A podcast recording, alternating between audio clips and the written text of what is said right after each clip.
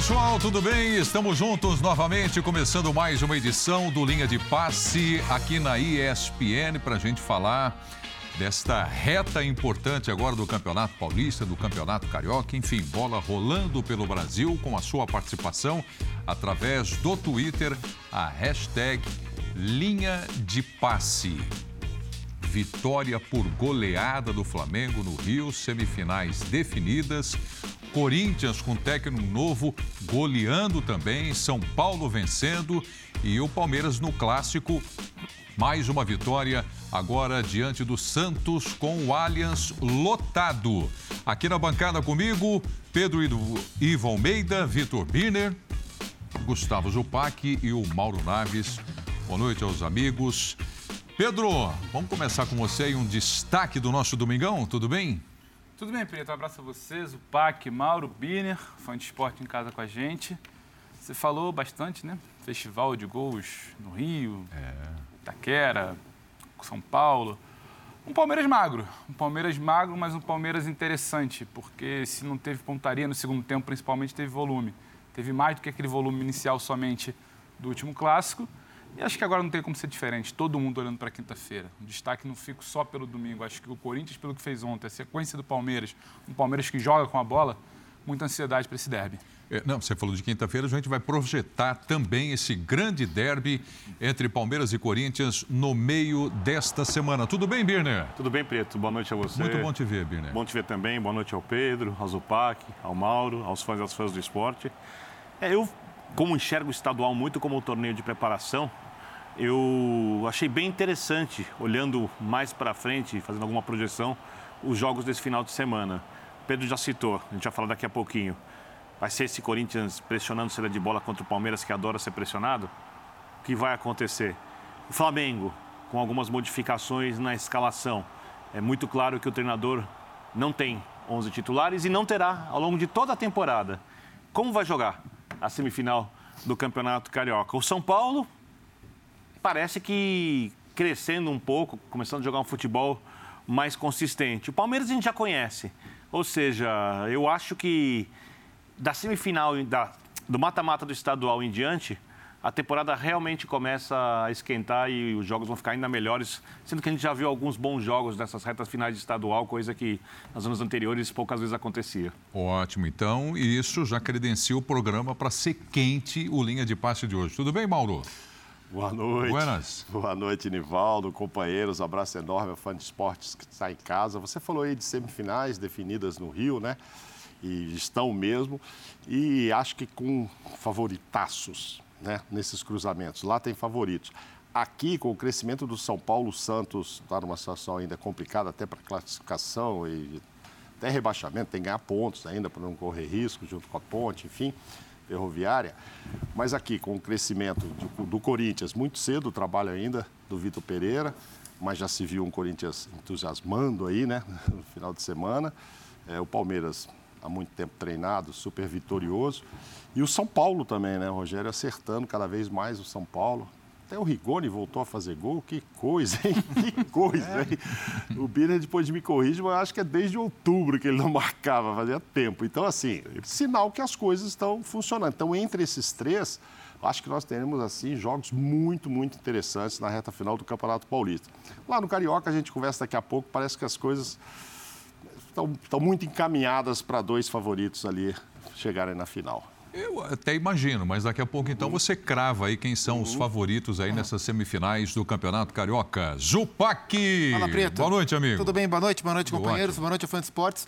Do clássico que acabou agora, no, no Allianz Parque, me chamou a atenção é, o roteiro do jogo ele era esperado, né? Era natural que o Palmeiras fosse o time que atacasse e o Santos fosse o time que defendesse, porque a, a diferença técnica entre as duas equipes é muito grande. Mas justamente esse tipo de jogo não tem sido o jogo mais confortável para o Palmeiras. Né? O Palmeiras é um time que reage melhor do que se impõe. Só que hoje o jogo pedia imposição. E dentro dessa postura eu gostei do Palmeiras. Assim. É, acho que o Palmeiras pecou em definição, Palmeiras, no primeiro tempo, teve alguma dificuldade para transformar esse volume, esse domínio gigantesco em chances claras, encontrou ali um caminho através dos cruzamentos, mais pela direita. E aí, depois da expulsão do Velasquez, acabou abrindo o marcador é, na cobrança, mais uma do Veiga. Mas me chamou a atenção como o Palmeiras soube, soube controlar o jogo contra um Santos muito frágil, numa zona do campo que o Palmeiras não costuma controlar. O Palmeiras controla o jogo um pouco mais para trás. E hoje controlou o jogo quase o tempo inteiro à frente. Então achei um, um ponto de maturidade do Palmeiras, uma proposta diferente contra um time bastante frágil. E aí esse é o outro destaque. O Santos preocupa, preocupa demais, não porque especificamente pelo jogo de hoje, é claro que seria inferior contra o Palmeiras, mas são 10 jogos do campeonato e o Santos só ganhou dois. É muito pouco. O Fabian Bustos vai ter muito trabalho. O Campeonato Brasileiro ele é muito difícil e a temporada do Santos tende a ser bastante preocupante. Pois é, para a gente começar a, o debate aqui na mesa, então, do Linha de Passe, vendo aí os lances da vitória do Palmeiras por 1 a 0 diante do Santos, é, eu vou pegando aqui o destaque de cada um de vocês quando falaram do clássico Palmeiras e Santos. É, com o Zupac, até antes de começar o programa, e eu já disse aqui que comigo não tem essa história de off, rolou papo aqui, eu conto mesmo no ar. Falei, pô, mas o Palmeiras até cria, né, Birner? Cria, cria, cria e o gol não sai. Aí o Zopac falou assim para mim aqui do lado, falou, é, mas parece que o jogo está seguro, né? Sim. Mas corre risco, né? Teve aquela bola na trave do Santos. Então, a pergunta é, atualizando o que já vem sendo discutido, inclusive depois que o Abel colocou isso é, publicamente. Está faltando esse definidor? Esse definidor tem no grupo do Palmeiras, não foi achado no grupo, precisa vir de fora ou é assim mesmo que vai, Pedro? Eu acho que eu não resumiria tanto a situação do Palmeiras ao tá faltando definidor. O Zupac pontuou bem, que hoje ele conseguiu se impor pela bola, algo diferente. A gente viu um Palmeiras, acho que a gente até conversou aqui, um Palmeiras no primeiro tempo do jogo de volta da final da Recopa, com a bola, se impondo com a bola um Palmeiras, ainda que seja só 10 minutos no clássico contra São Paulo, com a bola. Um volume ali de três chances, se não me engano, uma bola na trave. Um Palmeiras hoje durante 45 contra minutos, São Paulo, muito seguros. Tempo, né? Sim, sim, só, só no início, mas eu tô falando. É uma, é uma dinâmica diferente. Contra o próprio Awali, que era um jogo difícil. Sim, o, a, o primeiro do Mundial, jogou com, com a, bola. bola. Ele jogou muito bem com a bola. Então, então assim, se a gente quiser se apegar e parar o debate a falta 9, falta 9. Contra o Atlético Paranaense, o Rony e o Verão batiam cabeça ali de posicionamento. Você tinha um Pedro Henrique, o Thiago Heleno, então quando você tem uma zaga um pouco mais cascuda, você tem dificuldade de posicionamento. Você não tem aquele cacoete de 9, falta 9. Quanto ao Alho, não faltou tanto. Hoje, pode ter faltado 9, mas um pouco mais de sorte do Rony, um capricho na finalização do segundo tempo, talvez a gente não estivesse faltando falando da ausência desse 9. Acho que faltava um tempo atrás saber jogar com a bola. Hoje o Palmeiras começa a saber jogar melhor com a bola. Todo mundo batia muito nessa tecla, né? Ah, porque no Brasileiro do ano passado, quando teve uma mínima oscilação, tinha que ter a bola e não sabia o que fazer. Tudo bem, teve resultado depois. Agora, muito sólido atrás, muito sólido. Um gol sofrido só no Campeonato Paulista. Acho que isso é, tem que ser batido na tecla, ainda que seja no Campeonato Paulista, times menores, mas tem clássico no caminho, tem momentos que você sofre. Você só tomou gol num jogo que você abriu mão praticamente por, uma, por um foco maior no Mundial. Aí você olha para frente. Esse Palmeiras tem uma evolução. Não acho que tudo se resuma a não ter o camisa 9. O camisa 9 talvez fosse a grande cereja do bolo de uma evolução que vai acontecer. Eu acho que vai acontecer daqui até o final do ano. Acho que o Palmeiras vai tirar um pouco, arrancar um pouco essa capa de que o time do Abel só joga atrás esperando para sair. O Bene falou como é que vai ser o clássico. Estou muito curioso por isso, porque é um novo Palmeiras evoluindo, mas tem um Corinthians que o Vitor Pereira já disse ontem que não vai abrir mão de ser intenso. Sim. Pressionar, de seguir em cima. Então, como é que o Palmeiras vai reagir? Agora, eu não acho que a situação toda do Palmeiras hoje é só a ausência de um camisa nova. Não tem nada dando certo porque está faltando camisa nova. Não, estaria dando melhor. Essa evolução talvez pudesse ser um pouco mais rápida. O processo de construção, hoje talvez não seria 1 a 0 seria 2, 3, se tivesse esse camisa 9. Eu acho que ele pode vir ao longo da temporada, mas esse Palmeiras também começa a aprender a jogar sem esse camisa 9. É, ele constrói uma vitória hoje. Tendo mais posse de bola exatamente. Que o hoje foi da temporada. Exato. Aquela frase é, é, é muito é um boa ali, ó. novo Palmeiras assim de É aquela aí, o Palmeiras cria, mas perde muita chance. É isso. Talvez o 9, né, sendo a gente pensa logo que o 9 é aquele que, que põe para dentro né? mesmo, o definidor. Hoje foram 21 é. finalizações. Um cara para bater é, gol, e foram oito no gol. Dica-se de passagem, se o Santos tem alguém que não precisa trocar é o goleiro, né? Tem isso sim, também, né? Sim, João Paulo, sensacional, muito, muito bom. bem, muito bom. É, ali de goleiro o time está tá muito bem servido. É, algumas não entraram porque o João Paulo estava lá mesmo. Mas ainda assim, um time que finaliza 21 vezes, oito vai no gol, vão no gol e tal, podia ter feito um dois ou três. Uhum. Mas eu acho que o Abel vai para casa super tranquilo e satisfeito. Ele não me eu parece uma assim, coisa, Mauro, que, que se angustia que... quando o time só ganha de um. Ganhou, tá bom. Uma coisa a gente precisa considerar. É, não dá para exigir em jogos do estadual, mesmo no clássico, com o estádio cheio, a mesma mobilização dos jogadores que você viu, por exemplo, no Mundial. Eles estão entrando para jogar. Mas acho que para quinta-feira isso muda um pouco. É, com certeza. O jogo é sério, jogam para ganhar, só que tem aquela coisa que vai além da sua capacidade individual de querer algo. Tem aquilo de fora que te empurra. O Mundial empurrava. O clássico contra o Corinthians deve empurrar. Um estádio, por exemplo, com muita gente, empurra mais do que um estádio com pouca gente. Então, para aquilo que o Palmeiras tem como tem pronto e nesse momento da temporada para esses jogos eu acho que está tudo muito bem.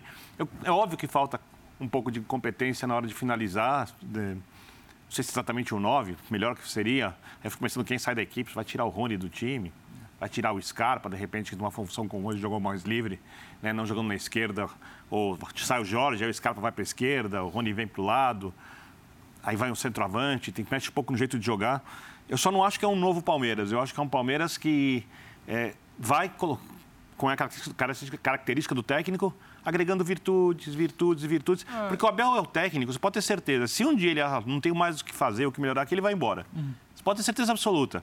Porque é da personalidade dele essa coisa de tentar sempre melhorar, é o que o motiva. Isso e as competições. Então, como o Klopp fez certa vez no Liverpool, terminou a temporada vice-campeão inglês, o pai acompanha mais do que eu, um ponto atrás numa campanha épica, falando assim, é, ano que vem a gente precisa ter mais a posse de bola, porque o time pressionava, atacava, pressionava, atacava, chegava um momento na temporada do jogo que a pressão já não era mais igual e o time ficava mais vulnerável. Quando ele passa a ter a posse de bola, ele passa a controlar os resultados com mais facilidade a partir da posse de bola, porque o resto ele já tinha. O Abel faz alguma coisa, não estou comparando com o Klopp, está agregando virtudes coletivas ao time e vai continuar. Para continuar, ele precisa de jogador. Só, só para é, finalizar a questão né? semântica, ah, é. passar para o Zupac, o novo é que tem um ingrediente novo do que já vinha sendo ah, feito. sim, sim. É, na verdade, ele tinha novo, uma estrutura e agora tem um molho. O que existe de novo no Palmeiras... Pra... Tem um novo ali. O que existe de novo no Palmeiras é, é, é, o que se aplica ao nosso futebol.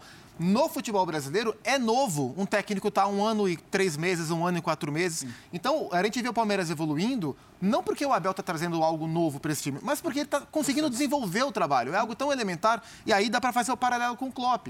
É, o Liverpool passou a ser um time muito melhor a partir do tempo. É que na Europa você fala tempo, você pensa em três, quatro, cinco anos. No Brasil, um ano já é tempo. Já é muito tempo. O que, é que a gente já viu um no é Brasil é antigamente é, ficar algum tempo no clube e o clube jogava da mesma maneira temporada após temporada. Porque, porque ele tem capacidade para isso, né? É um técnico que tem, tem o que entregar, tem como fazer esse time desenvolver com o tempo. Eu acho que esse é o grande ganho do Palmeiras, é, e a gente vai falar do derby de, de quinta-feira. São situações opostas, porque de um lado a gente tem um técnico que está descobrindo o elenco e mexendo no elenco, testando uhum. sistemas diferentes, os jogadores em posições diferentes, o Fagner de zagueiro, o William de ala, enfim.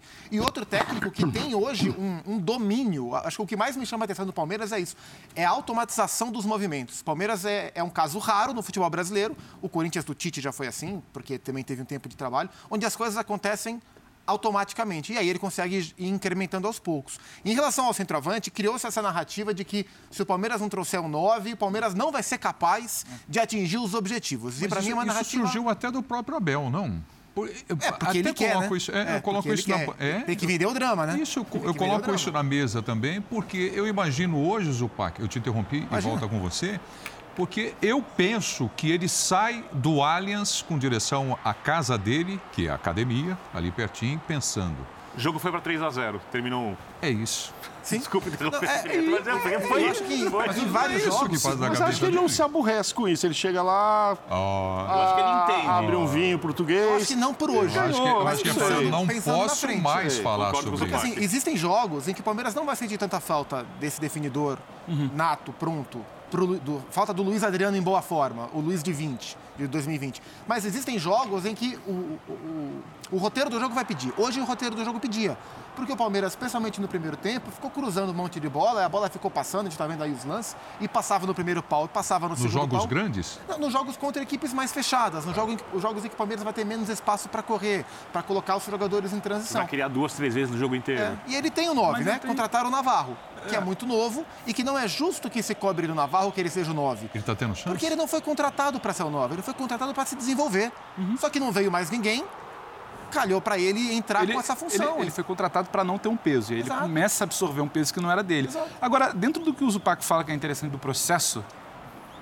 saber que tem um processo, saber que tem uma evolução, saber que tem conteúdo da parte do Abel, eu imagino também que se bater daqui 3, 4, 5 meses e não chegar esse sonhado 9, não é mais alguém para compor com o Navarro, não chegar o sonhado 9, um cara de seleção, de nível internacional, esse Abel também com um processo, com tempo, ele tem repertório para não ser refém dessa narrativa. Eu acho que a narrativa, ela cabe, ela cabe quando ele senta numa coletiva e ele fala, olha, estou confortável, vem de uma vitória, vem de uma semana positiva, cabe eu dar o meu recado, mas não é que ele o trabalho dele está limitado, ele está de mãos atadas porque não chegou o 9. Mas o horizonte ele fica que... mais curto. Claro que fica, isso, isso é óbvio. Isso, eu acho, não, acho... Você concorda contigo, só fica um pouco mais Hoje curto. era um, podia ser três. Beleza.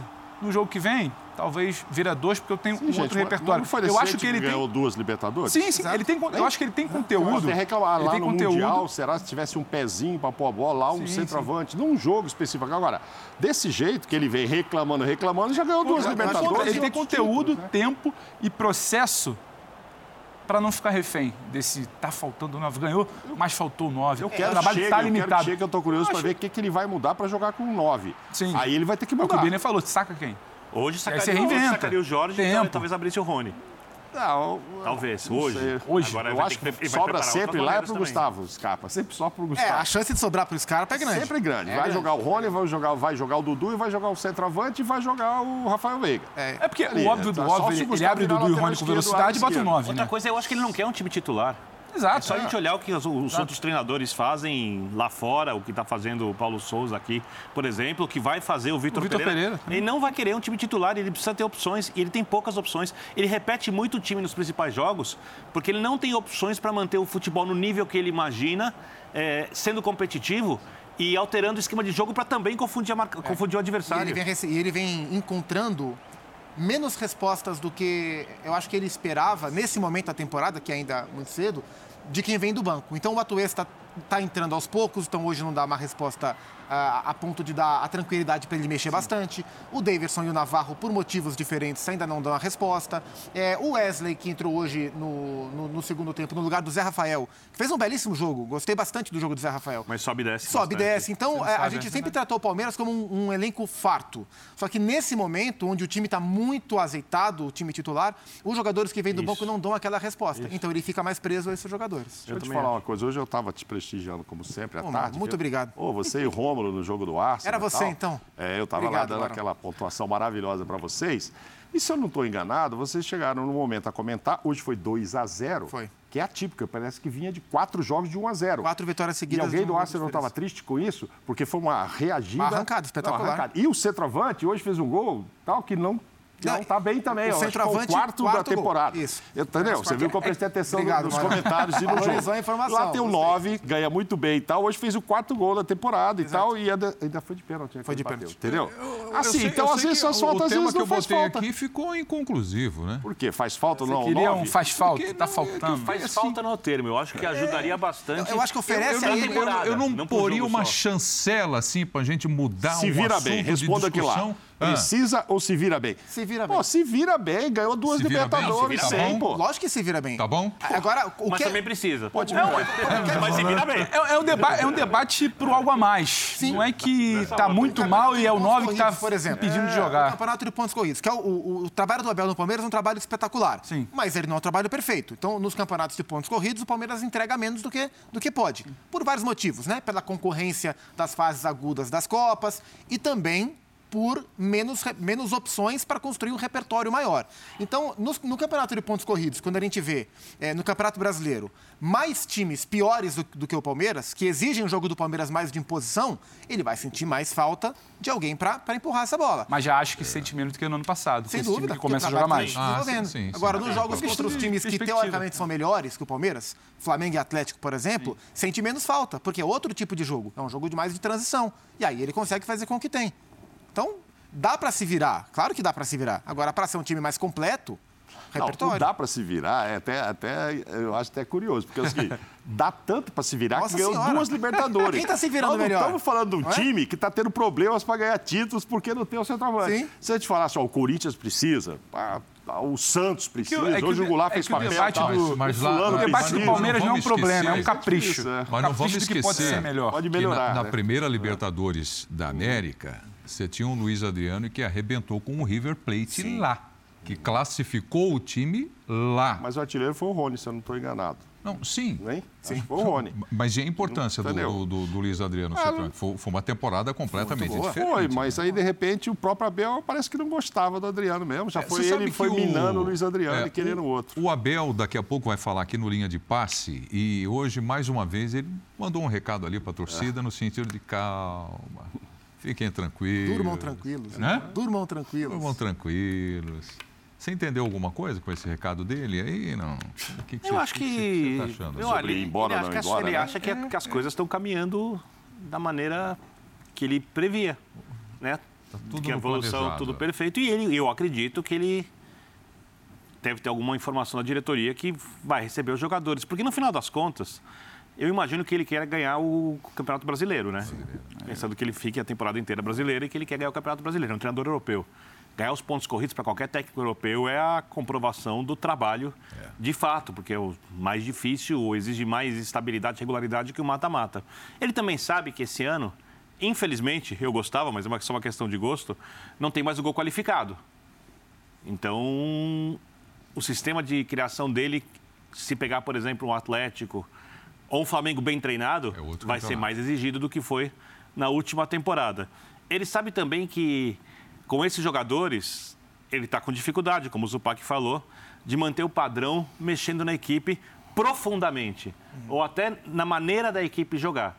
Ele precisa de jogador. E ele sabe também que, às vezes, não é sempre que o Palmeiras perde gols como hoje, isso não é uma verdade absoluta, o time tem alguns problemas de finalização. E ele também sabe que o time deve ter dinheiro para contratar porque ofereceu uma bela grana no Pedro.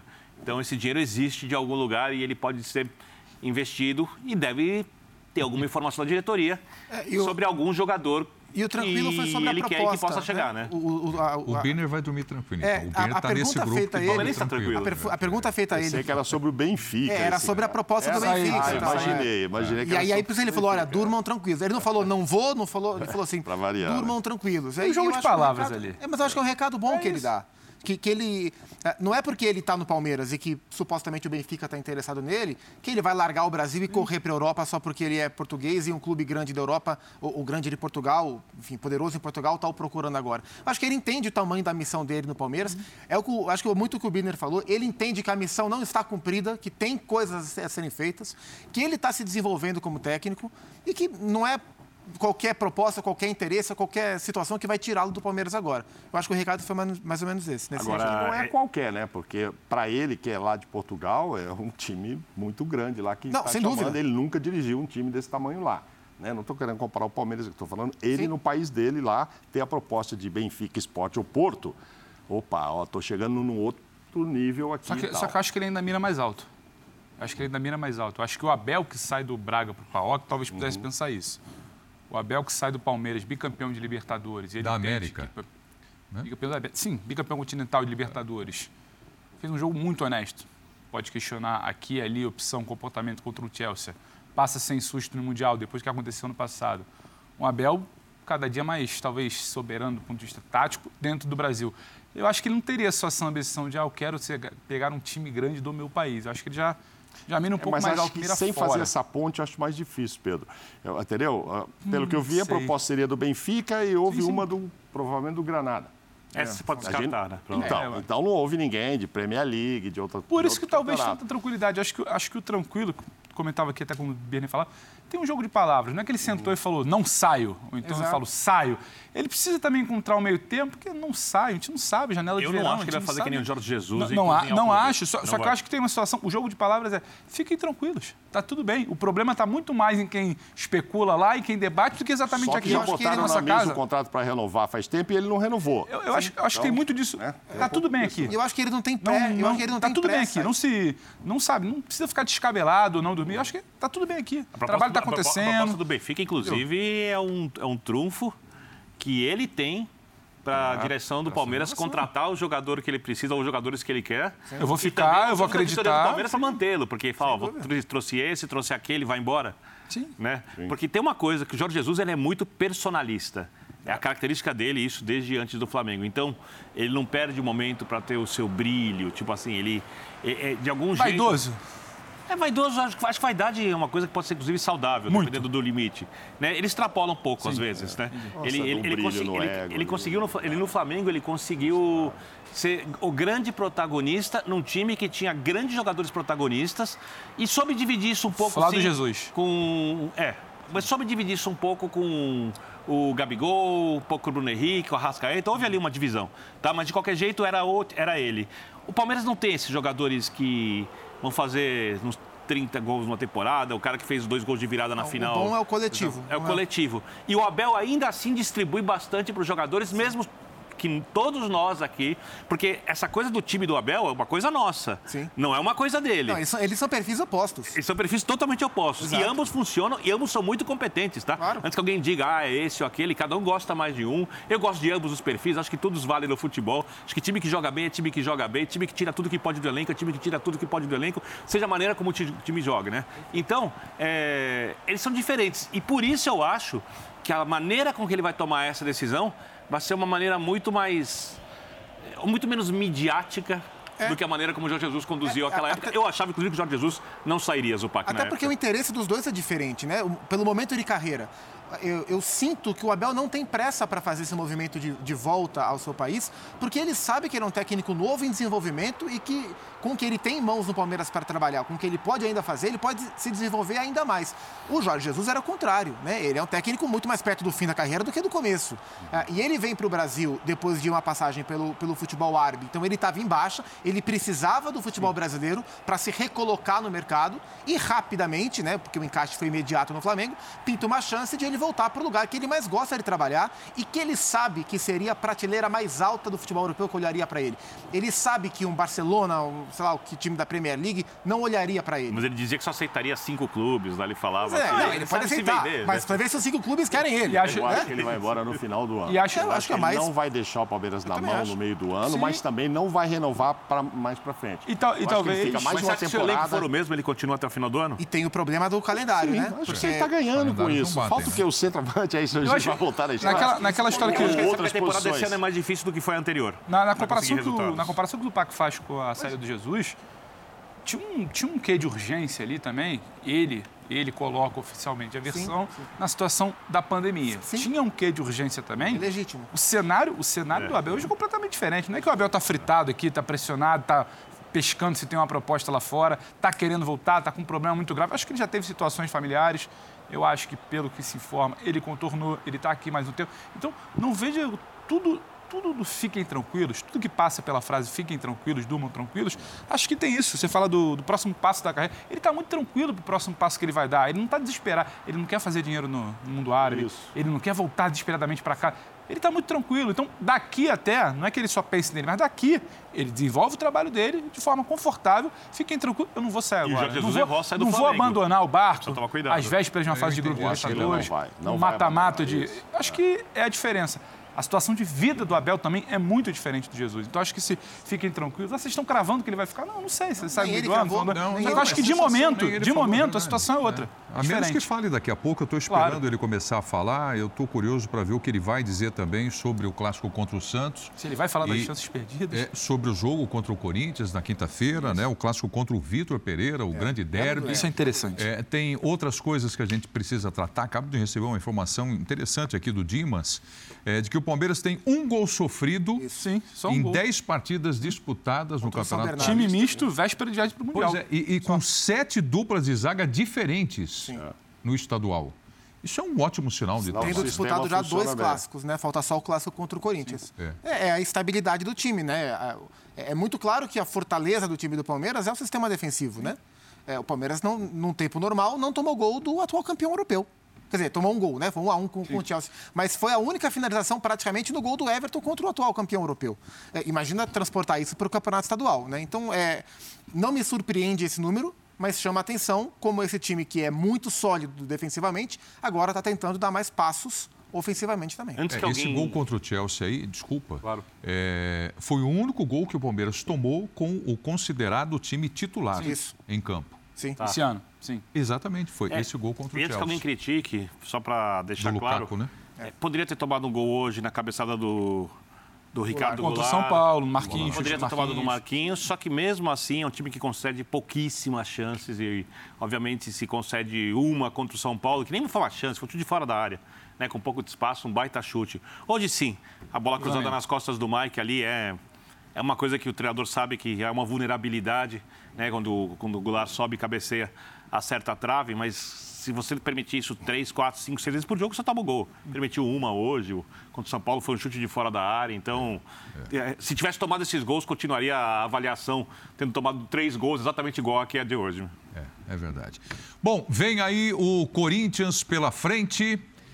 Tem o derby na quinta-feira. Então, continuo aguardando aqui. O Abel já já fala aqui no linha de passe. Levou só um gol, tá? A gente está dizendo ali, tem, tem razão mas também marcou menos que São Paulo, menos do que o Corinthians. Né? Também faz menos gols. E aí, esse Corinthians que fez cinco Não ontem? tem problema, não, mas não tem problema, porque ele está invicto a 10 jogos. É isso que eu acho. Eu acho que não tem nada errado no Palmeiras. Pode vir acrescentar o tal do centroavante, mas não acho que essa discussão. O Birner agora mesmo perguntou assim: será que se não mudar esse plantel ele fica? ele não está com um time que está cheio de buracos, de carências, precisando é. de 10 reforços, quase 10 chutando, mas 2, 3 para falar assim: ah, não, se não vier esse lateral direito, esse centroavante, não sei o quê, esse meu time não vai para frente. Pô, o time está sem perder, o time só, só tomou um gol e tem duas Libertadores nas costas. Então é isso que eu acho que ele fica, ó, fica tranquilo, eu vou ficar por aí. Agora, obviamente, com a diretoria, ele pode chegar, olha, Vamos, vamos nos reforçar. Você vê que o Palmeiras, o Flamengo, que é nosso concorrente, tem dois centroavantes, está tá sobrando gente e está lá comprando o Andrés, comprando o fulano, está gastando dinheiro. O Atlético. Tchê, tchê, tchê. Abel, Fala, Abel. Abel. Fala, Abel. Chegou Deixa ele falando. Vamos então. lá, Vamos técnico lá. do Verdão falando. Nos esclareça, Abel. Abel, essa campanha invicta no Paulistão, com apenas um gol sofrido, mostra que o time está à frente dos seus rivais neste momento? E como a classificação, no geral, está próxima, qual, como líder geral, qual a vantagem de decidir em casa nas fases decisivas? Ah, nós. Uh nós, nós temos que perceber que o Palmeiras vem num processo crescendo. Eh, quando nós, quando nós chegámos ao Palmeiras era esta a nossa equipa, o nosso elenco, a maioria está aqui. Não houve grandes alterações da equipa. Uh, portanto, os nossos jogadores são os mesmos. Houve aqui muito trabalho coletivo de, todo, de toda a gente. São, tal como eu, os jogadores cresceram dentro do Palmeiras, não temos uh, experiência de ganhar fora Uh, não somos uma equipa, somos uma equipa que procura evoluir a cada dia.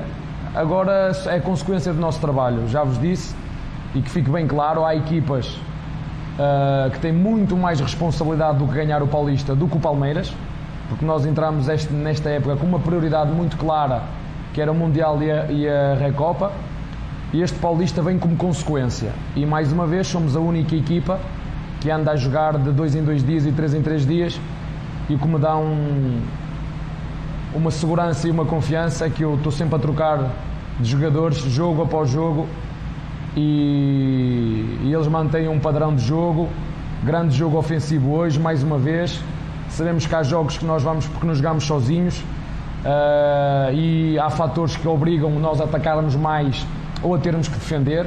Há sempre mal quando há uma alteração de resultado é assim que funciona e portanto o que fico feliz é que a torcida, que é isso que me interessa, a torcida que se revê na nossa forma de jogar, que se revê no empenho dos jogadores e, e quanto mais unidos nós tivermos, a torcida, a direção uh, e os jogadores, quando este tripé, quanto mais unidos estivermos, mais temidos seremos.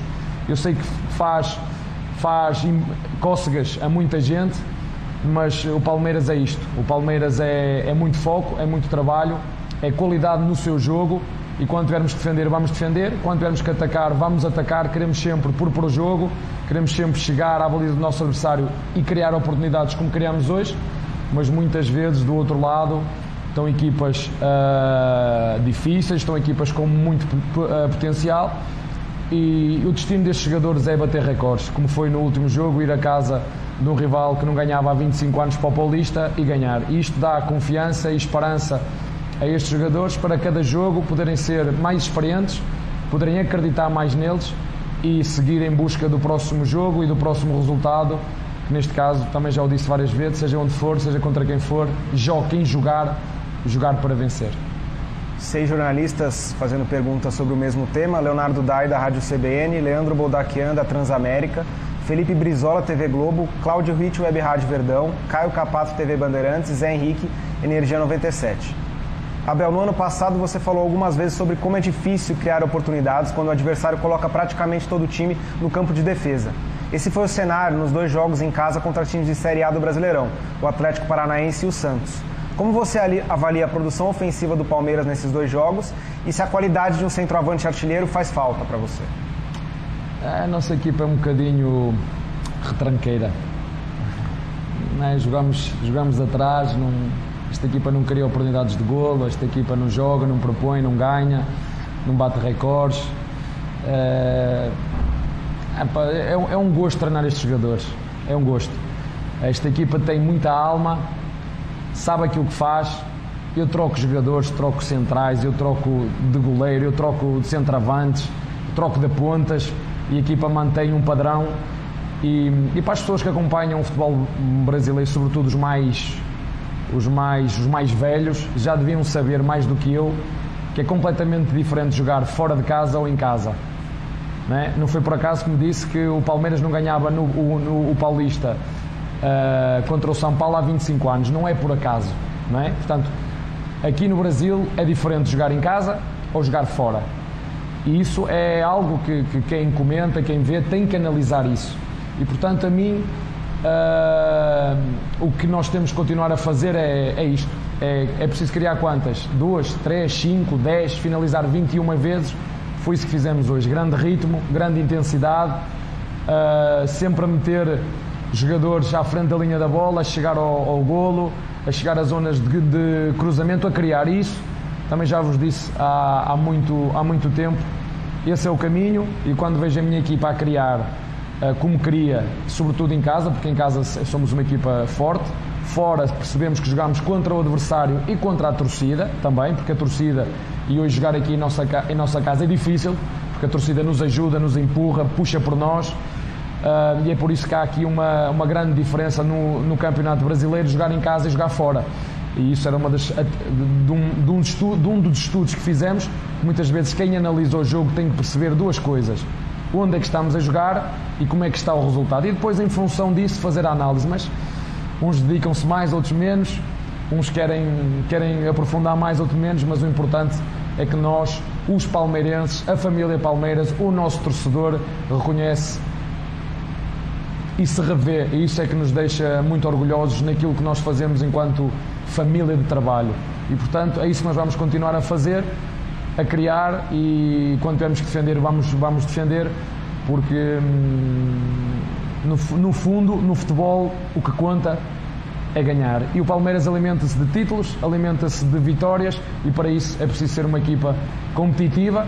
É verdade que não tem um treinador com um currículo fabuloso, é verdade que não tem jogadores experientes e internacionais e, e que jogaram no exterior, mas com nossa humildade, nós vamos levando a água ao nosso moinho. Gabriel Iocota do Verdazo. Abel, mais uma vez o Palmeiras termina uma partida sem sofrer gols. E hoje a equipe enfrentou um atacante, o Ricardo Goulart, que é muito móvel e acertou uma cabeçada na trave no primeiro tempo. Por conta dessa mobilidade dele, houve algum ajuste defensivo específico? Não, foi a única coisa que o, centroavante fez. Foi ir para cima do, do Mike e cabecear ao posto. Foi a única oportunidade que, que, que tiveram. A partir daí, nós dominámos a todos os níveis. Fomos fortíssimos a criar situações de golo. Podemos ter chegado ao intervalo com dois ou três, num, que criámos para isso. Uh, fomos consistentes a defender, mas hoje era um jogo contra uma equipa que é um que é um, uma equipa difícil, uma equipa com muita história e fica pena só do resultado ter sido curto, mas o importante foi que fizemos um, um jogo sólido, um jogo com muitas oportunidades e concedemos muito pouco ao nosso adversário. E o futebol é isto: é, é jogar bem, é ter paciência quando temos bola, quando encontramos equipas fechadas como foi hoje e criar as oportunidades que criamos. E vamos continuar a trabalhar para, para além de criar, fazer mais gols ainda. Tiago Ferri, GE. Globo e Maurício Ferreira, da Band News FM. Hoje você escolheu Rafael Veiga como capitão pela primeira vez. Qual a simbologia dessa escolha em meio ao bom momento dele e a expectativa da convocação que não se concretizou? Não, olha, é mesmo para reconhecer a importância que ele tem para nós. Eu tive uma conversa com os nossos líderes, com o Rocha, com o Gomes e com o, e com o Everton, porque para além de ser grandes capitães, são grandes homens de grande caráter e eles são, são, perceberam qual era a nossa intenção, perceberam qual era a minha ideia e, e o importante é isso, é que nós sabemos que ele é importante para o grupo, ele é uma inspiração para nós, é um, é um, é um 10 completo, é um 10 que ataca, é um 10 que marca, é um 10 robusto e nós queremos que ele continue por muitos anos no, no Palmeiras. Pedro Marques, Rádio Jovem Pan. Abel, queria que você comentasse a partida que fez o Jorge. O quanto esse atleta pode fazer a diferença na ausência do Piquerez? Não, é isso, nós sabemos que, vamos ficar sem jogadores, infelizmente, por causa das, das seleções. Uh, Piquerez não foi convocado e agora está tá a ser convocado no, novamente. Podemos ter outra vez o, o Kusevic também a ser convocado, o Gomes, o Everton. Uh, antigamente tínhamos uh, dois, três, agora vamos ter mais, fruto do trabalho deles. Mas uh, tem que estar preparado. Já sabemos que na ausência do Piquerez, o Jorge tem que estar preparado para, para a responsabilidade que tem de jogar, dar o seu melhor. Se está no Palmeiras é porque tem qualidade, nós acreditamos nele.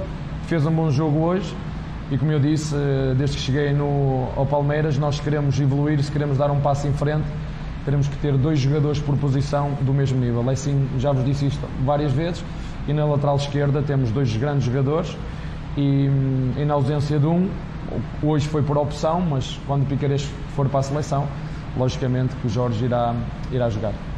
Francisco de Laurentiis, da ESPN. O Palmeiras pediu a liberação do Gustavo Gomes da seleção paraguaia. Já tiveram uma resposta sobre isso ou o atleta deve mesmo desfalcar a equipe na parte decisiva do Paulista? Ah, já falamos isso no ano passado, fui muito claro em relação a isso. Estou sempre a bater na mesma tecla. eu, se fosse presidente de um clube, eu ia ficar muito danado uh, porque pago os salários aos jogadores e fico sem eles. Né? Estamos sujeitos a ficar, vamos ficar sem o Everton, talvez sem o Kusevic, talvez sem o Gomes, uh, talvez sem, sem o, sem o Piquerez. O Veiga teve pré-convocado, vai não vai, e logicamente que, como disse o ano passado, nós somos muito competitivos quando estamos todos juntos. E aqui, mais uma vez, faço, faço um, um. dou a minha opinião, que é isso que vale e não vale mais que isto. Onde os clubes também são responsáveis.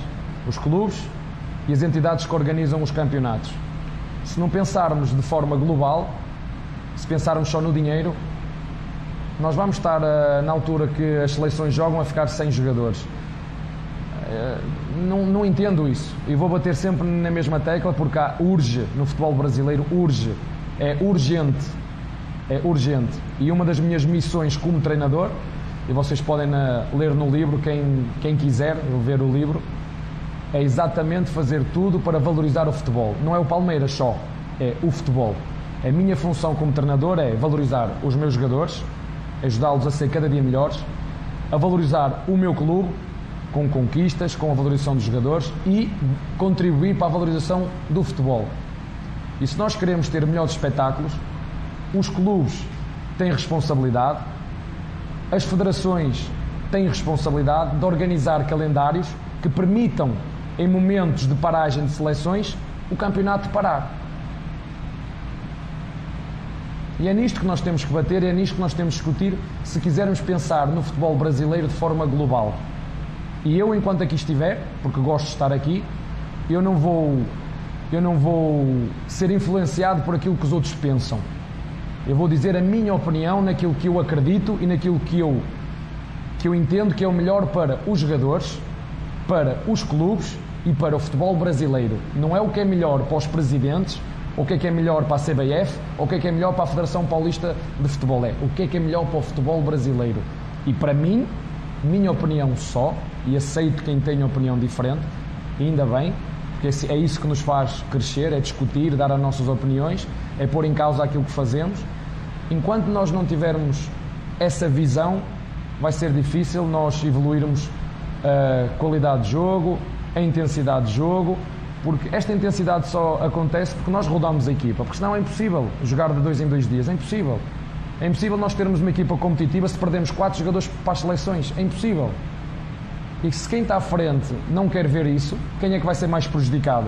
As equipas que perderem mais jogadores para as seleções. E depois é normal que presidentes liguem para as, para as seleções a dizer que não convoquem os seus jogadores. Isto é muito triste.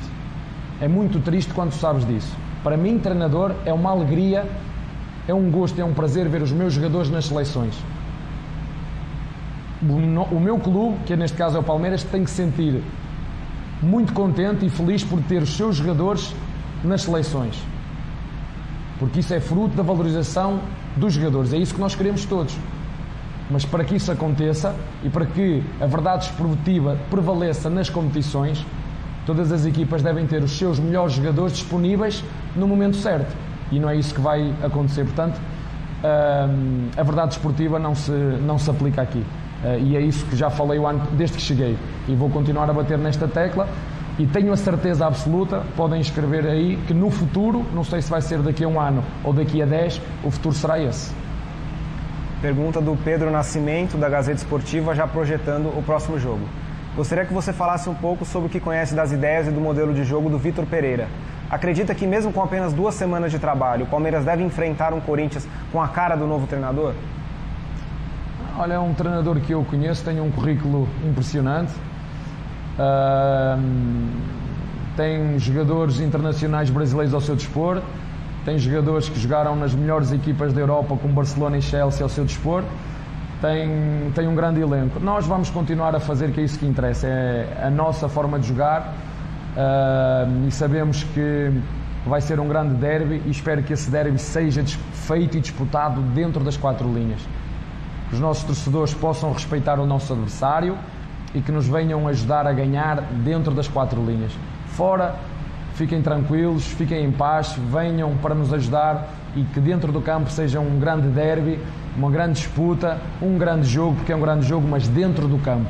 Vamos deixar para esta rivalidade que existe, já é o quarto ou quinto derby que eu, que eu faço contra o, contra o Corinthians, que ela seja feita onde ela deve ser. É dentro das quatro linhas, nós contra eles e, e jogar para, para, para ganhar. É assim que tem que ser. Fora, vamos respeitar o nosso, o nosso adversário, juntem-se a nós, a nossa torcida, e vamos aqui em nossa casa uh, juntar todas as forças deste tripé que já falei, em busca daquilo que queremos em todos os jogos. Jogar, seja onde for, seja contra quem for, joguem jogar para ganhar.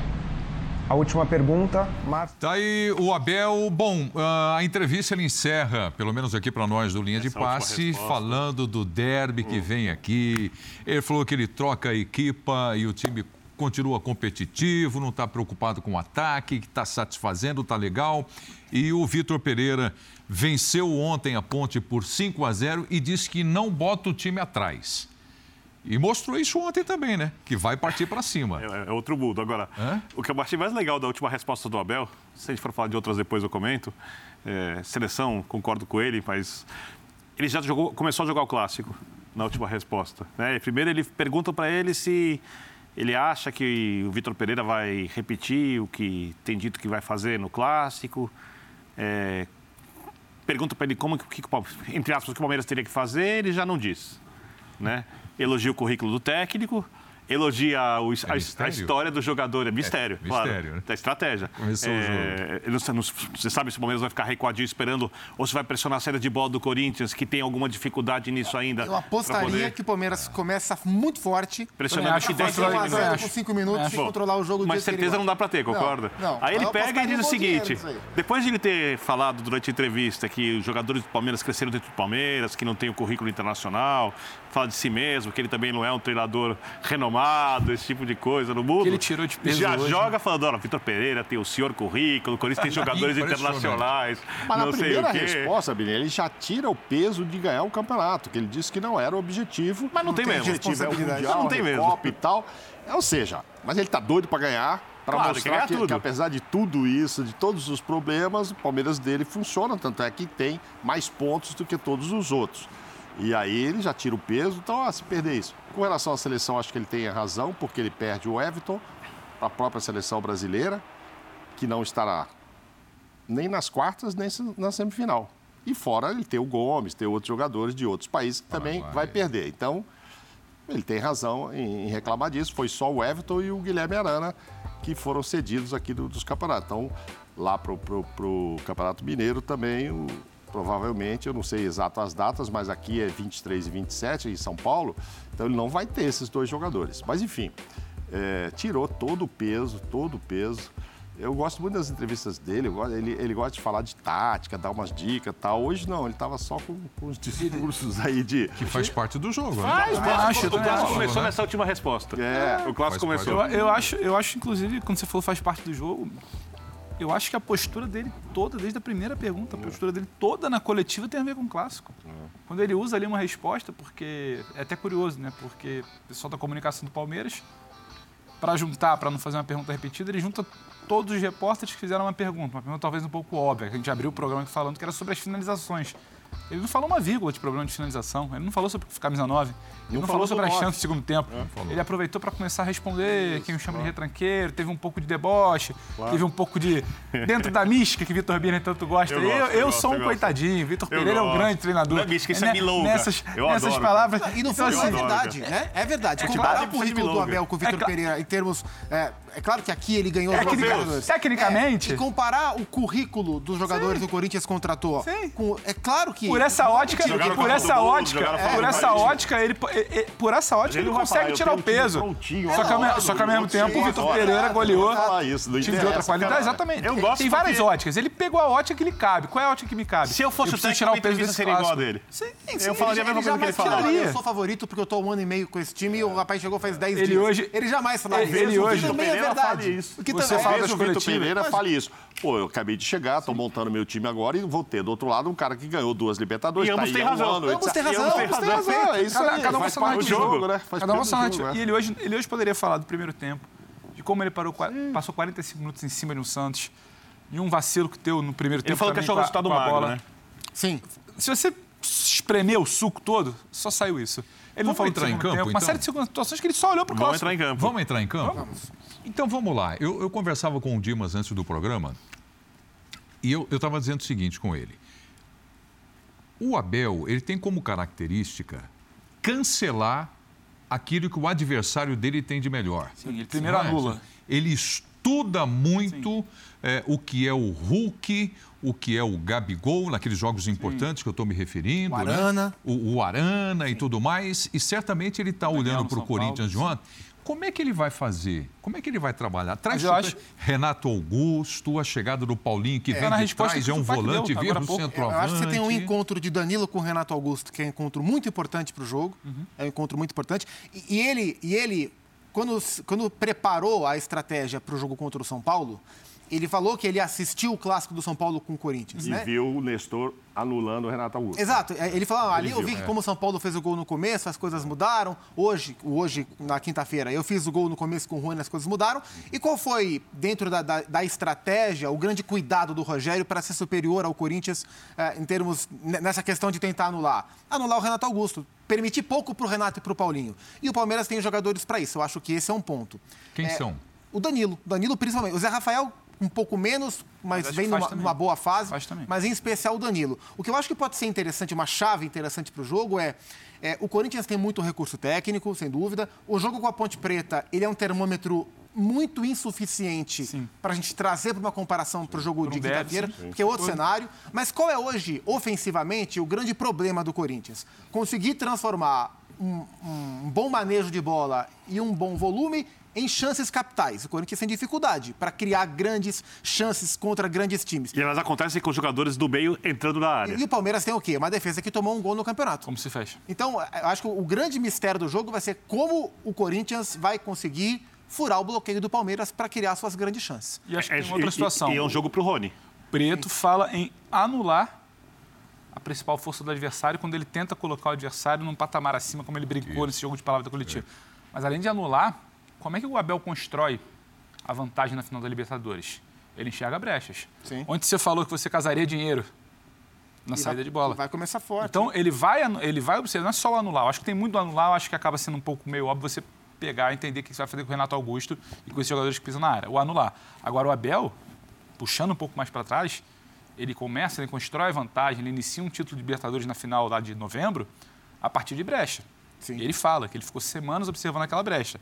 E é tudo muito construído e ele vira e a brecha não é diferente, é, porque é o Corinthians que vai tentar jogar então, com linha alta com o Lucas Piton, que não marca não, bem. E, então, e, a, e, e a brecha coisa. da saída. Por isso que eu acho que eu tô com você. Eu acho que vai ter uma blitz inicial para depois ele trazer para o conforto dele. Então, Vamos lembrar que o jogo é no Allianz Parque. Sim, sim, sim, é. sim. O jogo é no Allianz. Futebol, basicamente, é uma luta por espaço. Sim. Né? É, o jogo é isso. É como você pega a bola e leva para o espaço X e como, como você evita como que ela chegue no seu espaço. O Corinthians jogando com a linha alta, além do Piton, Vamos ver o que o Vitor Pereira vai fazer. Esse, esse, é um jogo que ele deveria botar um terceiro zagueiro ali. são dois técnicos muito segurar... estrategistas, Isso. né? Que eu também não descarto que ele mude alguma coisa que a gente não viu não ontem. conhece ainda as reações Exato. do Vitor Pereira com esse elenco do Corinthians. Mas, por exemplo, eu no lugar do Vitor Pereira ficaria muito preocupado com a bola longa para o Rony na, do, dos lados ou até em cima do Gil. Sim. Muitas vezes. Porque o Rony é um cavalo. O Rony é velocidade e força. Tem aquele jogador que é rápido, mas você chega, tem dificuldade de conduzir a bola. Não, o Rony não. O Rony não cai por qualquer coisa. Você tem que chegar mesmo. E o Vitor Pereira não tem uma equipe pronta para fazer a marcação que ele quer do perde pressiona na frente o tempo inteiro, porque os jogadores ainda não entendem isso e também porque fisicamente é difícil. Ele até tirou o Juliano do time no jogo de ontem. Abriu por exemplo, um mosquito para ter mais amplitude. Por exemplo. Então, é, é óbvio que do ponto de vista coletivo, há uma vantagem do Palmeiras. Sim. Porque além do tempo bem utilizado, o Palmeiras joga mais de uma forma. O Palmeiras pode baixar as linhas e explorar o contra-ataque, o Palmeiras pode pressionar a saída de bola em algum momento. O Corinthians tem alguma dificuldade de saída de bola. Agora, não pode deixar, como disse o Zupac, o Renato trabalhar, o Paulinho entrar na área com espaço para finalizar. É, o Fagner avançar ali do lado direito é o problema. Vai querer também. pressionar também desde o início. Dá sua tá opinião aqui. Como ele vai fazer isso? Vamos mudar um assunto, então, como ele vai fazer? Ele está propondo que o Corinthians será assim sempre. Primeiro, eu acho que com todas essas dificuldades que você diz, primeiro, esse negócio de intensidade para um time que tem vários, principalmente os maiores destaques, tirando o Guedes acima dos 30 anos, e que joga de três em três dias, como diz o Abel, você não consegue repetir isso com o Paulinho, com o Renato. Fagner jogou muito. O William. Fagner, então, é uma turma já mais experiente para ficar nesse tipo de jogo. É, já falei aqui, acho que foi aqui nesse programa mesmo, essa história de botar a linha da defesa lá no meio do campo, aí vem o Rony nas costas do Gil, um abraço. Um abraço. Muito rápido. Né? Não, não, não consegue correr e pegar. Então tem várias coisas. Mas acho que ele também pode falar, pô, minha surpresa é começar, o Palmeiras acha que eu vou começar aqui atrás e eu ir para cima. Então vai ser lindo, vai ter dois times indo para cima. Ele vai para cima também. Eu acho que os dois eu times vão tentar começar. No começo ele vai pressionar. E, acho que eu acho que eu também a vantagem é fundamental no jogo como esse. É isso. É. Bom, Semifinais do Campeonato Carioca estão definidas. É assunto do Linha de Passe. Daqui a pouco, depois do intervalo, continue com a gente. O papo vai continuar quente. Até já, pessoal.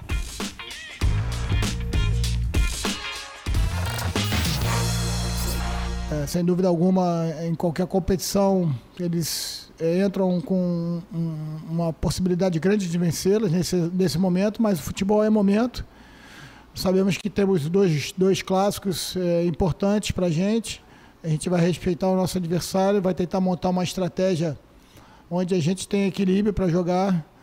O que ficou no último jogo é, ficou para trás. É, sem dúvida alguma, o, a vitória que eles tiveram ontem dá mais confiança para o jogo deles, assim como a nossa vitória também dá confiança para a gente. E espero dois grandes jogos. Espero que a torcida do Vasco compareça, a torcida é, grite, faça a sua presença lá, dê a nossa, dê a sua contribuição, porque pode ter certeza que nós vamos nesses dois dias se preparar ao máximo e, e entrar com muita, muita força, muita vontade é, nesse primeiro jogo das semifinais. Nós sabíamos, né, que é, enfrentaríamos, né, um adversário é, qualificado na semifinal, fosse o Fluminense, fosse também o Flamengo e eu acho que essa semana ela ela vem a ser importante para nós, né, no sentido especialmente de é, recuperar né, alguns jogadores né, que nós não pudemos contar aí no, nos últimos jogos, é, condicionar melhor né, é, cada um deles e tentar preparar o melhor Botafogo né, para essa semifinal, já que passa a ser um jogo diferente, né, um jogo decisivo e a gente sabe que apesar de no jogo da, da, da fase né, nós não é, termos tido né, a condição de, de um melhor resultado contra ele. A gente sabe que agora tudo muda, né? O ambiente, né? A, a preparação, a cabeça do atleta para um jogo como esse, mas é, acima de tudo, acho que vale muito, né? O esforço e todo o empenho que o grupo teve para chegar nessa nessa semifinal. Bom, então nós temos aqui Campeonato Carioca, semifinais definidas, jogos de ida serão disputados no próximo fim de semana. Botafogo e Fluminense, Vasco e Flamengo. Tá certo? O Mauro Naves está aqui do meu lado há mais de uma hora dando cotoveladas, é porque o destaque. É, é, o destaque, favor, eu quero falar eu quero falar quem são os favoritos. Poxa. Birner, ah, para decisão do campeonato. falar primeiro. Inclusive, inclusive vai ser manchete. É porque, porque ninguém imagina. Quem imagina, quem está imaginando é, que eu falarei que é óbvio que a tendência é ter o Fla-Flu no final do campeonato. É, tendência, diferença é, eu, é diferente. Quais os percentuais você eu, eu, eu acho o seguinte, é, eu não gosto de dizer de, que tem surpresa, tem zebras, etc. Clássico, para mim não tem zebra. Vasco Flamengo, ah, o Vasco ganhou é uma zebra. Não, mas é uma surpresa. Fluminense e Botafogo, pelo que, como anda o Fluminense hoje, como anda esse Botafogo em formação, seria uma grande surpresa, mesmo em dois jogos ainda, em, se fosse num só ali, matou mais em dois jogos, que não passassem, que não passem Flamengo e Fluminense. Acho que a chance é de 70 a 30 ali.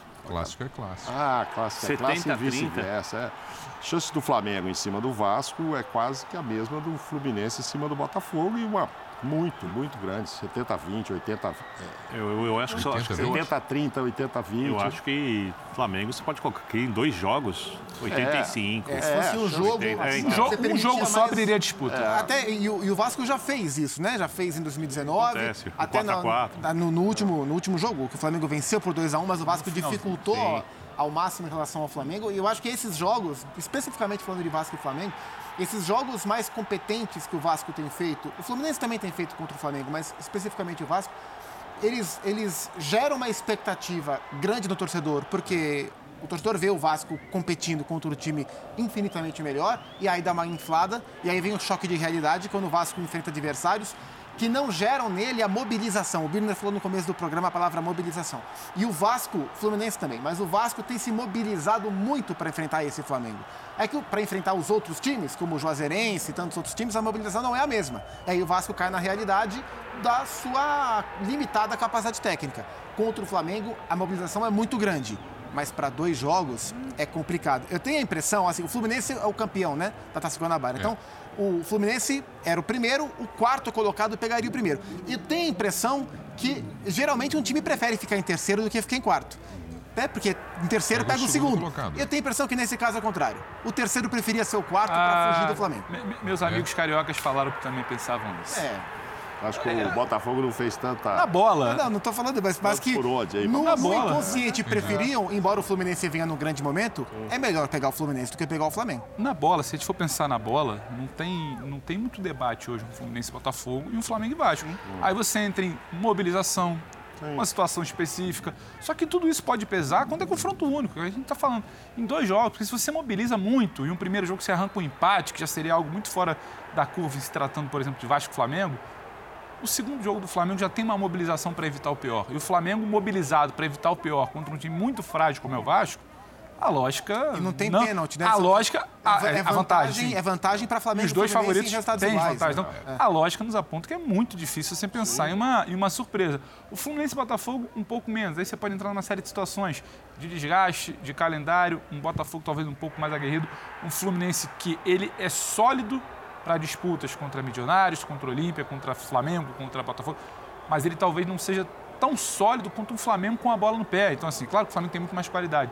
Agora, pela lógica, é muito difícil não imaginar um Fla-Flu na final do estadual. E seria até justo, pelo que os quatro times vêm fazendo, não são Botafogo e Vasco, que merecem é, embora, uma vaga. embora Flamengo e Fluminense tenham encontrado dificuldades para vencer Vasco e Botafogo mas na são primeira fase. Então, né? mas são contextos o, o Fluminense específicos. com o Botafogo, o Flamengo com o Vasco, né? Contexto específico. É o jogo único, é um jogo Fluminense, só. O Fluminense vence o Flamengo.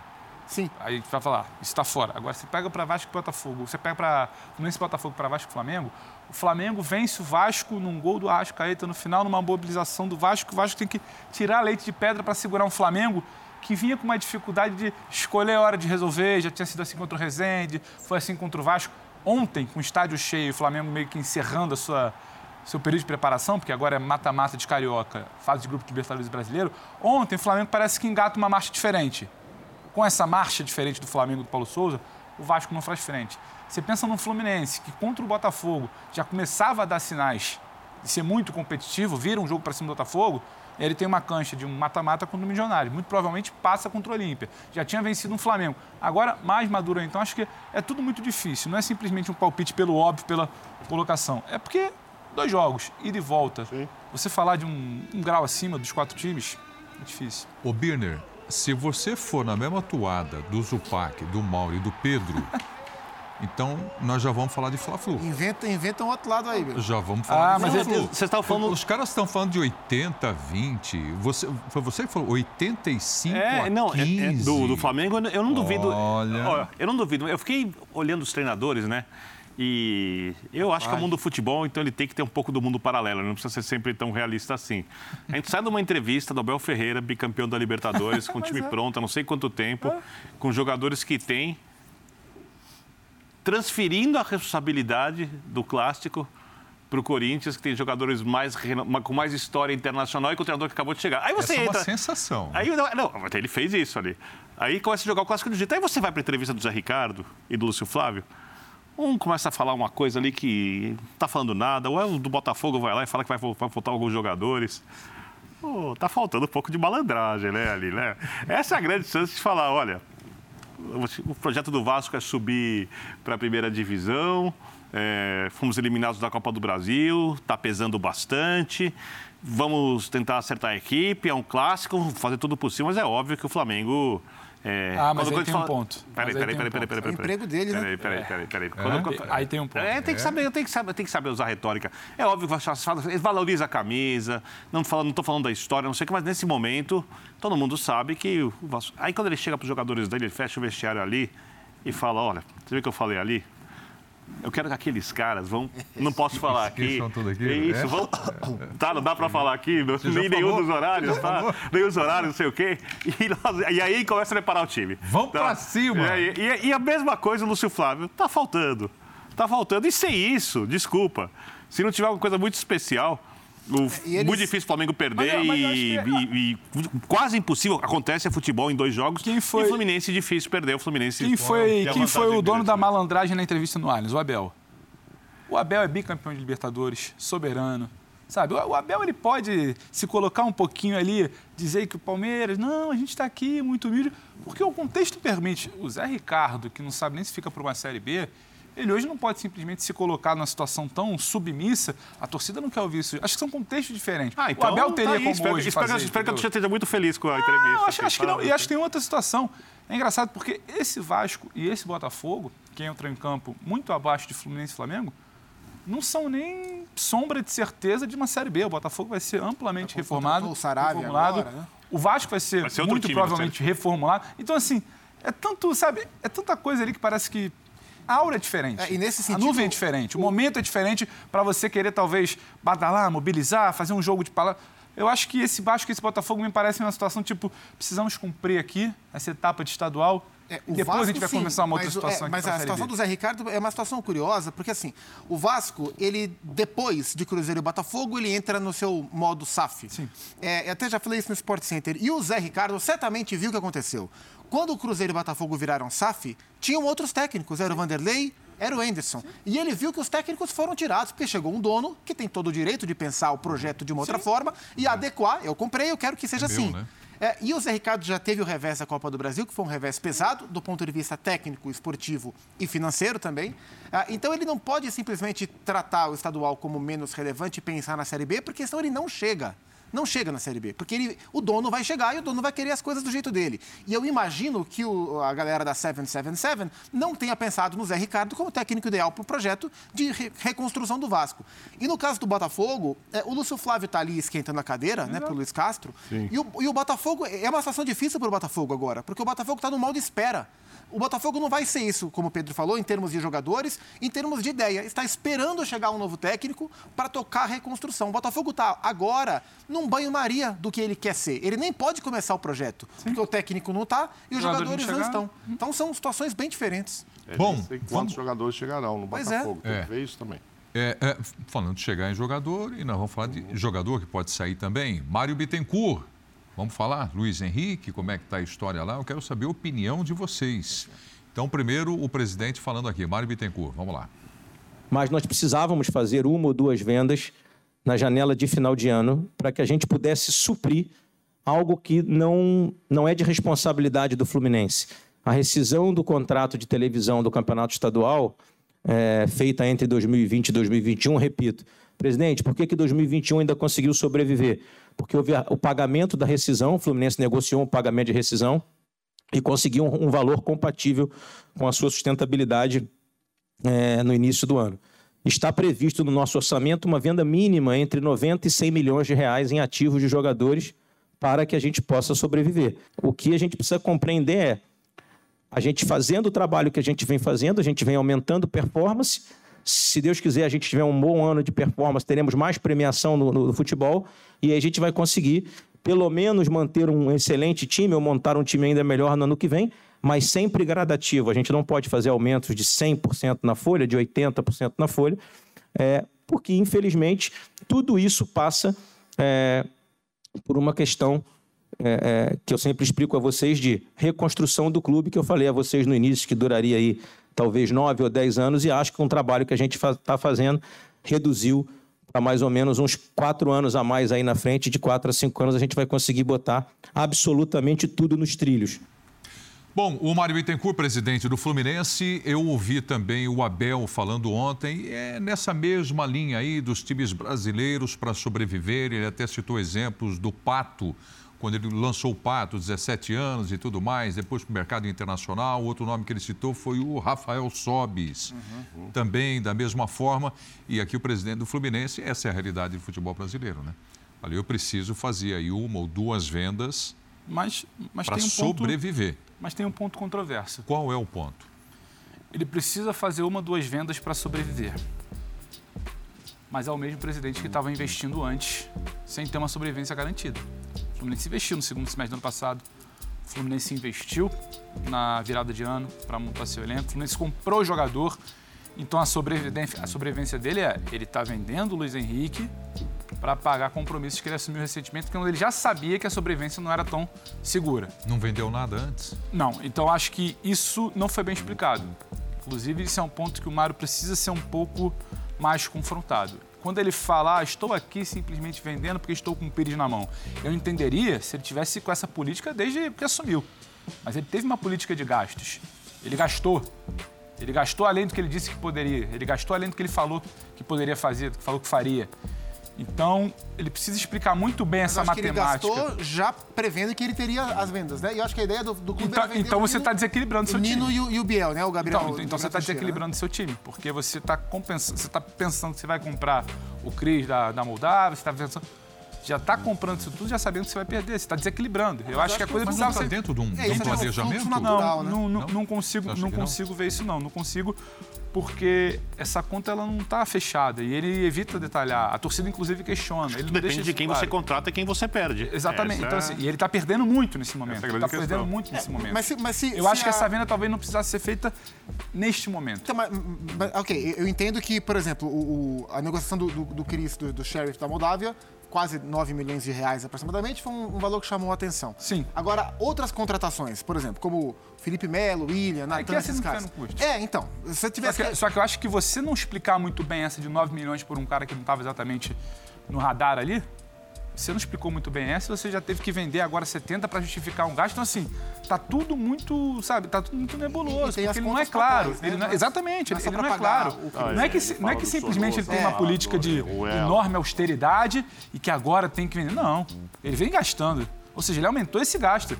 Ele está pagando uma conta que também é dele. Então, acho que isso não está bem explicado pelo Mário ainda. É, e, e há uma grande crítica da torcida né, em relação aos valores. Né? Ah, porque são 10 milhões de euros, Sim. podendo chegar a 13 em gatilhos, em bônus, que o Fluminense acredita que serão atingidos. Então, no total, pode render aí 13 milhões de euros para o Fluminense em cima do Luiz Henrique e que esse valor seria baixo. Aí eu fui dando uma olhada. 80, 85%. É, o Fluminense também, né? ainda segurou 15%. É, Não são 100%. A primeira, a primeira oferta acho que eram 7 milhões de euros por 100%.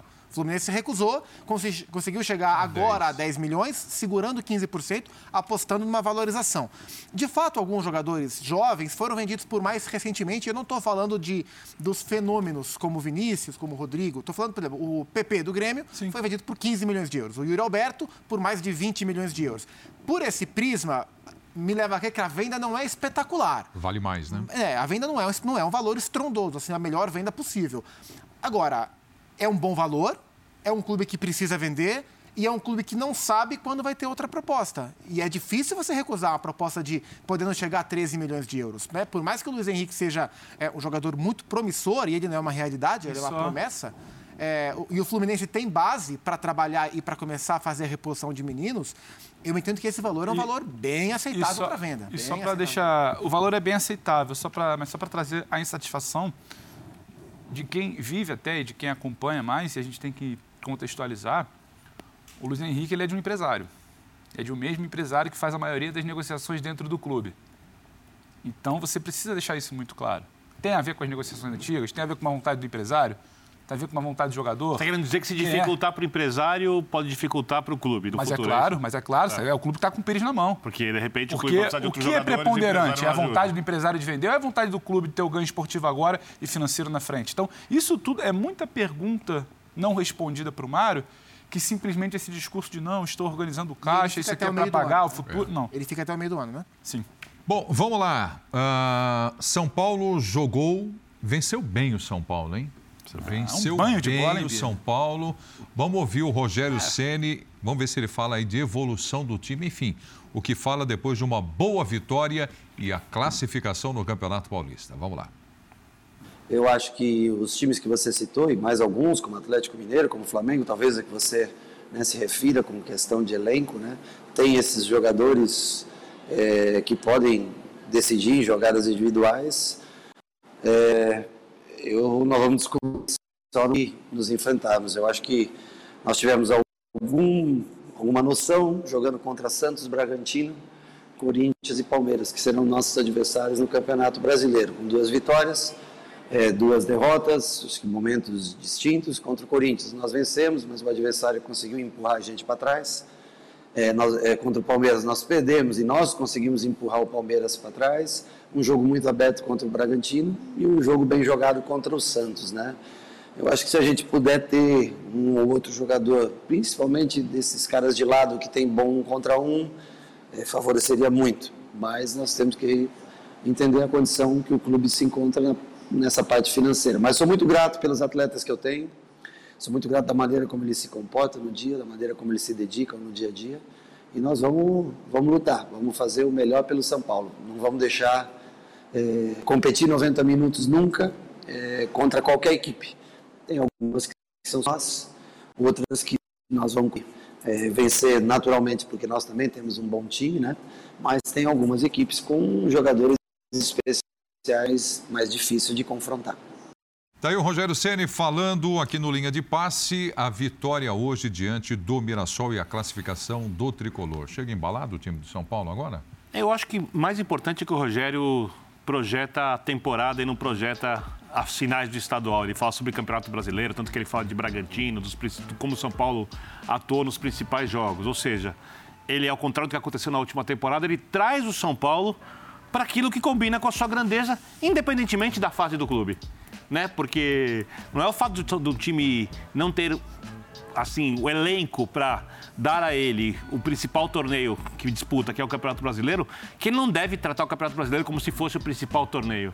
É, eu acho que quando você perde na questão financeira e você perde resultados, isso é muito ruim. Quando você perde a sua noção de tamanho da sua história, aí você está jogando fora a sua identidade. E para mim o São Paulo mexeu nesse ponto vulnerável no passado. O discurso do Rogério traz o São Paulo de volta. E nos principais jogos do São Paulo realmente tem sido competitivo ultimamente. Hoje eu gostei que o Rogério deu, colocou o Miranda, que não vem jogando bem, precisa recuperar o Miranda. Né? Deu chance para o Marquinhos do começo, o Juan começou também, Pablo Maia se desenvolvendo com ele. Acho que hoje, por exemplo, o Luan não deve ocupar o lugar bem do Pablo novo, Maia. Bem né? de novo, né? Titular o Pablo Bem de Maia novo, hoje. né? É, deu uma chance para o Andrés Colorado. Nestor já forçou o amarelo, porque entra zerado na próxima fase. Foi forçado aquele amarelo, né? Ah, total. Ah, ele fica esperando ali. No- aí depois ele traz de novo o Toró. Não acho o Toró ser um jogador pro São Paulo. Primeiro mas de jogo dele repente no ele ano, acha- né? Primeiro jogo. Acho que ele vai ser, pode ser útil, eventualmente, durante a temporada, para uma ou outra circunstância, ou mesmo para valorizar o jogador. Ou seja, Você recupera um Rigoni com gol? é, vamos ver. Rigoni faz o gol. Gol balança. Eram 19 Pelo menos. jogos de jejum. É é... Calma, Calma, calma, né? Não é um gol, não é um gol que o São o jogo que o São Paulo joga Você, muito bem. você, pelo menos, tira o cara do marasmo. É, não dá uma ajuda. Claro. Resumindo, Opa, é, atrapalhar, atrapalhar não atrapalha, gol. dentro daquilo que o Rogério pôde fazer, é, se chegou no ideal, eu não sei, mas ele usou a fase de classificação do estadual, ainda falta o jogo contra o Botafogo, para o que é necessário, terminou em primeiro lugar do grupo. E no mata-mata, vamos ver o que acontece. Eu acho que a preparação acabou sendo legal, não sei se ela vai ser a, a suficiente para a temporada inteira, não tenho como afirmar, mas eu acho que a preparação foi. O mata-mata Beleza. de igual para igual, seja quem for o adversário, seja o Palmeiras, seja o Corinthians. O que há um mês e pouco atrás eu não acreditaria. E se a gente olhar, contra o Santos, o São Paulo jogou bem. É muito Contra o diferente. Corinthians, o São Paulo jogou bem. Contra o Palmeiras, no segundo tempo, o São Paulo jogou bem. Jogou bem, o competiu. é A, a gente, a, gente fala, a gente falou em processo aqui quando a gente debateu a situação do, do tempo do Palmeiras. Você falou que o Rogério está olhando para a temporada. Então, se a gente sinalizar que ele está finalizando uma pré-temporada agora, nessa fase de classificação, ele voltou a fazer o time ser competitivo. São Paulo, do segundo semestre do ano Tem que ganhar passado. quarta-feira, é essencial. Tudo bem, mas vamos Esse- fazer uma esse- avaliação até hoje. O jogo vale muito pro São ele, Paulo ele quarta-feira. voltou a ser competitivo. São Paulo, do segundo semestre do ano passado, era um terror. Era um filme de terror. Você pega hoje, o Zupac já elencou ali os clássicos. A gente tem boas notícias de jogadores. Ah, tudo bem, o Rigoni, ah, um gol não muda, mas pelo menos voltou a balançar uma rede. Você tem o Toró hoje, primeiro jogo dele, acaba ajudando. O Nicão hoje também. entra. O São Paulo Entrou consegue bem. mudar o jogo a partir de um Uma cansaço que existia inclusive. por conta de substituições. O Rogério começa a dar uma cara para o time. Então, o balanço até aqui, se a gente não está olhando Ah, só para o Paulista, se a gente está olhando para a temporada, o balanço até aqui dessa preparação é positivo. Bem na frente da marcação é o problema. Volta a, a dar mais minutos Ele, ele não dá o braço a torcer com o Reinaldo. Não, imagina. não, eu vou. Pô, se como começar a marcar melhor, eu venho aqui e aplaudo. Eu não tenho, né? Que isso não é pessoal. Reinaldo é um jogador que vai bem na assistência várias vezes, vai bem no apoio, na marcação costuma ser O muito Ala. Reinaldo hoje foi bem. O Ala Reinaldo foi Ala bem, Reinaldo hoje foi o bem. lateral Reinaldo não, Não foi, foi tão exigido. exigido. Cobrador de pênaltis sempre com Esse é 18 eficiência. pênaltis cobrados, 17 certos, ou seja, nisso não há o que discutir. Só Ele- pro Rafael Veiga. ele, que tem Rafael 19 Veiga. cobranças, 19 gols A pelo gente estava Palmeiras. conversando na redação. é. Rafael Veiga, Reinaldo, Fábio Santos e Gabriel Barbosa. É muito difícil você pensar numa cobrança não convertida desses Se quatro. esses caras perderem, eu vou mandar essa é só a declaração, Mas porque acho acabou dar uma assim, que secada cresceu. enorme. Uma, brinca- uma brincadeirinha, brincadeirinha. Desses nomes que você citou, quem é o melhor? Questão de gosto, porque Vai cobrar pênalti? o Rafael, Veiga, o Rafael Veiga, o Reinaldo e o Fábio Santos, eles vão muito convictos. Eles não dependem do goleiro. O Gabriel espera até o último minuto, talvez a movimentação do goleiro. É questão de, goleiro, questão de, de gosto. Eu gosto muito da cobrança firme do, do Fábio Santos. Fábio Santos. Firme. Até Como hoje, o Rafael Veiga cobrou. Não sei como O também. vai ser Reinaldo agora, hoje muito firme, Não sei como vai ser de agora em diante. que De repente o cara perde, perde a confiança, começa a... Para mim, os mais difíceis de serem defendidos são os do Veiga. Do Veiga. Do Veiga. Hoje ele meteu uma bala de bazuca. Impressionante. né? Mas No eu pre- canto. Eu prefiro. Eu ainda acho Fala Fábio de bazuca no meio do gol, É. é, o esperado. Sim, no É, canto. E o goleiro foi no, No canto, porque é um canto. goleiraço que é o João. Eu gosto mais do movimento técnico do Gabriel. Do Não, Gabriel. é- Eu acho bonito demais. Não, e não é, É, qualquer um é que faz. bonito, Não é é qualquer um que faz. bonito. Cabeça erguida e ele espera a definição do goleiro. E- Só que os outros que, É, parece com que a não vai errar convicção, com a né? firmeza, eu, eu prefiro um Fábio Santos Se você hoje. pegar todo o histórico do, do, do, do Gabigol batendo pênalti, mais da metade, eu diria, 80% do goleiro não sai na foto. Não sai, é. Não sai na foto.